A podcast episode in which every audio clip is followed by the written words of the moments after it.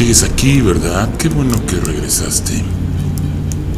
Porque lo que vamos a contar aquí en esta fogata, nada más estamos tú y yo.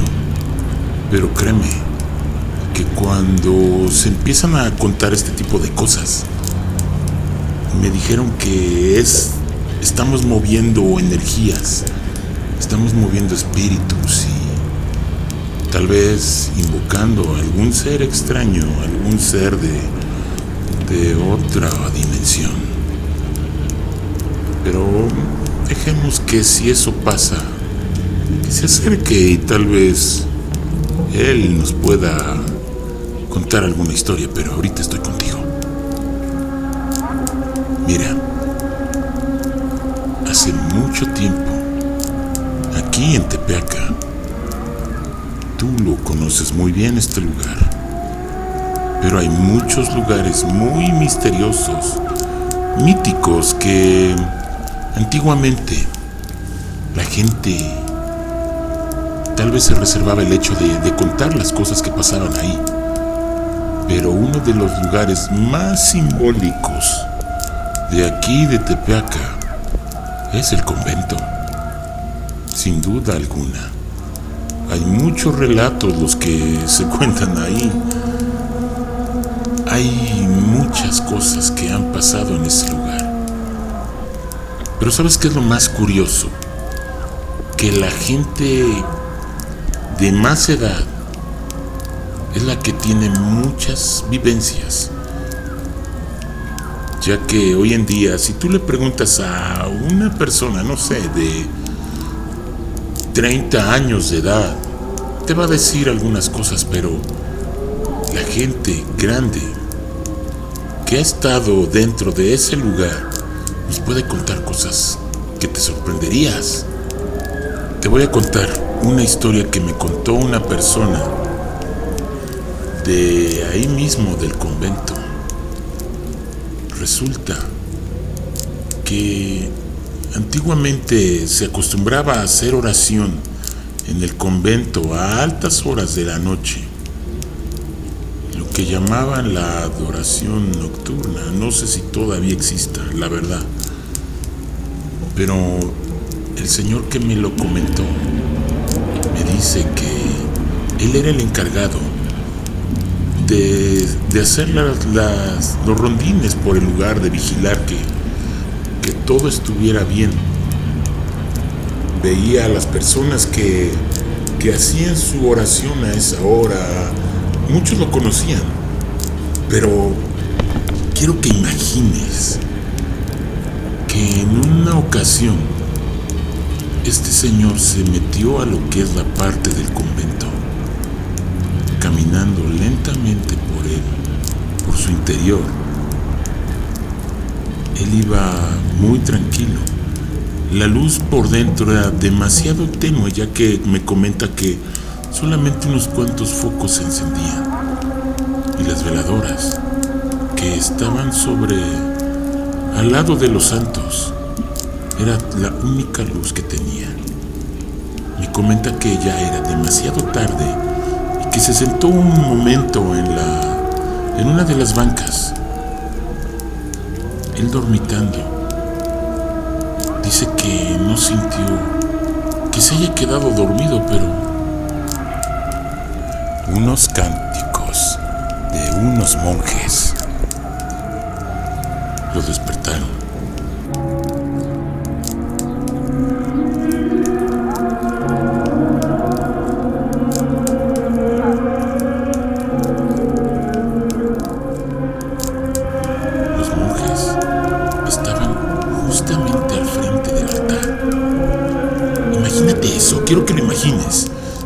Quiero, que imagines que había una gran cantidad de, de estos seres alrededor del altar, en la parte alta y en la parte baja, todos cubiertos con, con sus capuchas de, de monje, cada uno con una vela encendida.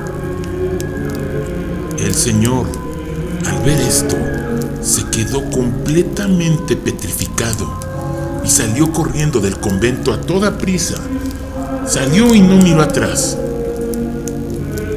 Y al regresar, ya no había nadie.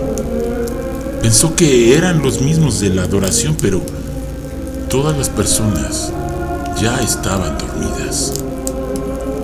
Fue algo que lo, lo impactó mucho, ya que hoy en día lo sigue recordando con mucho terror y que ya no se le ocurre entrar a esa hora al convento. Y si lo hace, dice, es acompañado por alguien y sosteniendo un rosario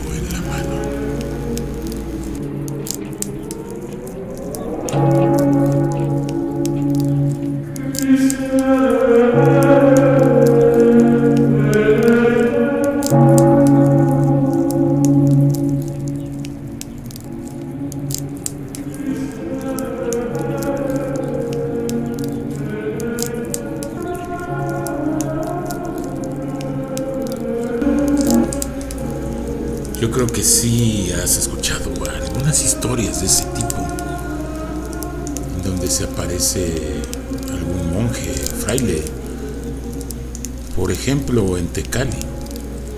Anteriormente ya te relaté alguna historia de él, pero ahorita estamos rodeados por la oscuridad, por el viento.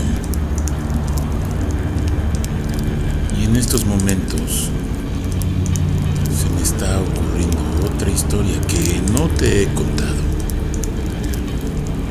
Sucedió precisamente en las zonas de Tecali. ¿Conoces la parte que le llaman el sifón? Yo creo que sí. Es una especie de puente que conecta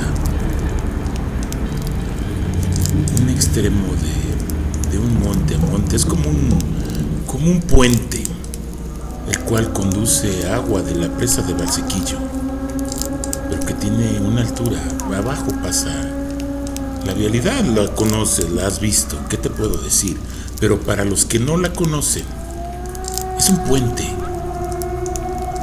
que hace el efecto de sifón, de traer el agua de un nivel y subirlo a otro, pero eso no es lo que les quiero contar. Resulta que ya hace mucho tiempo, en esa parte, hubo una muerte. Una muerte un poco trágica.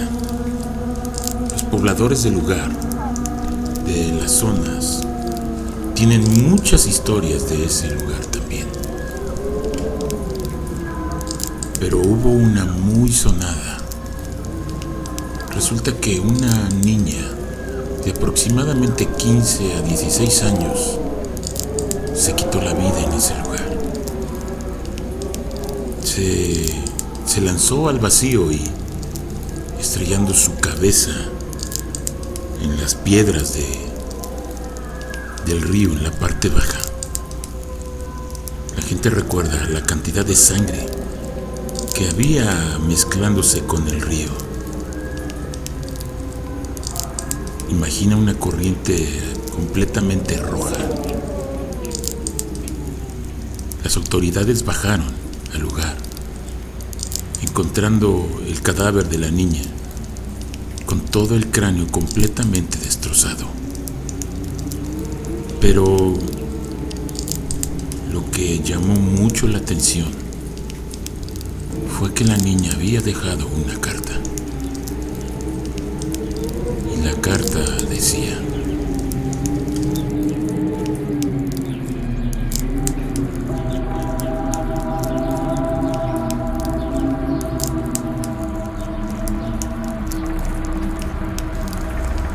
tengo mucho tiempo ya viviendo con este dolor ya no puedo soportar que. que. que desde que. mi madre me. me maldijo. por un hijo que yo no quería tener. Mi padre tuvo la culpa. Él se metió conmigo y mi madre, por celos hacia mí, lanzó una maldición. Yo sabía que mi madre hacía cosas prohibidas. Adoraba a la luna, hacía sus ritos al diablo.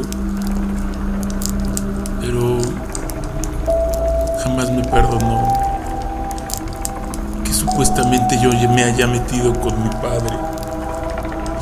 Esa es una mentira total. Quería mucho a mi padre y a mi mamá y al pasar el tiempo, al crecer, me di cuenta que eran unas personas completamente perturbadas, enfermas, dementes poca inocencia que yo tenía me la mataron. Me la mató mi maldito padre. Lo peor es que yo lo quería,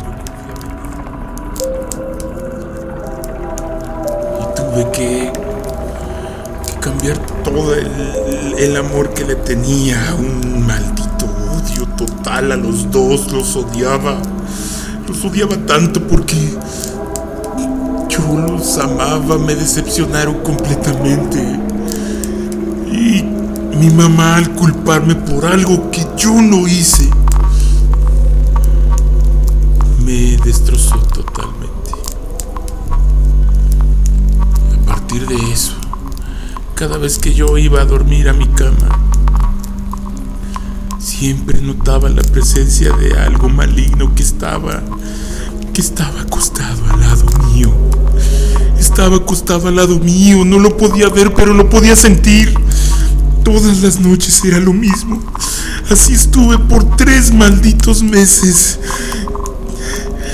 Esa cosa me tocaba. Sentía como me acariciaba el cabello. Tocaba mi cuerpo. Me daba mucho miedo. Me daba mucho miedo madre sabía lo que estaba pasando porque ella me lo ella lo, me lo aventó, ella me lo me lo dirigió, fue un ataque directo.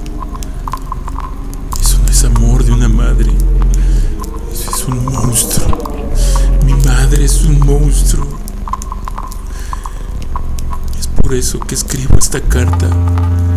Porque ya no soporto esa sensación de estar acostado el mismísimo.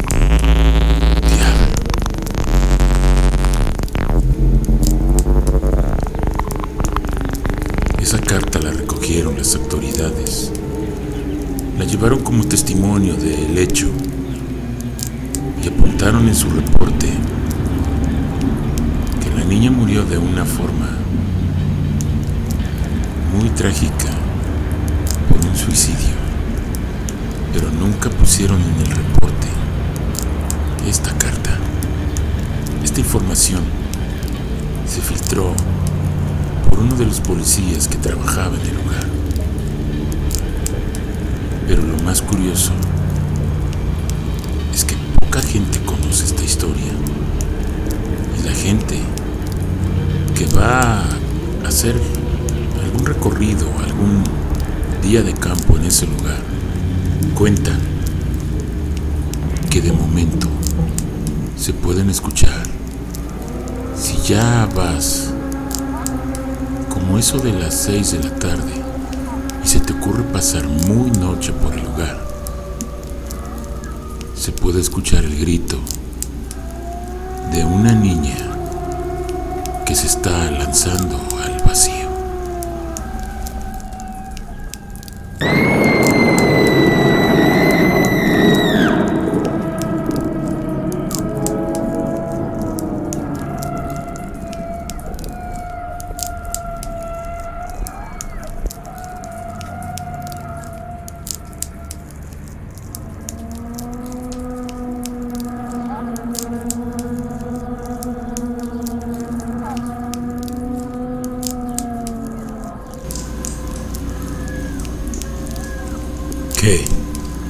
¿Todavía sigues aquí? Te gusta escuchar estas cosas, ¿verdad? Y a mí me gusta contártelas. Pero se siente un poco más de frío a pesar de que tenemos buen fuego. ¿Qué te parece si vas por más leña? Ah, pero ten cuidado en dónde la recoges porque no te recomiendo que vayas por la parte aquí en donde está la cabaña, por donde se ven los árboles. Yo diría que fueras ahí en donde hay más visibilidad, ya que si te vas por ese lado,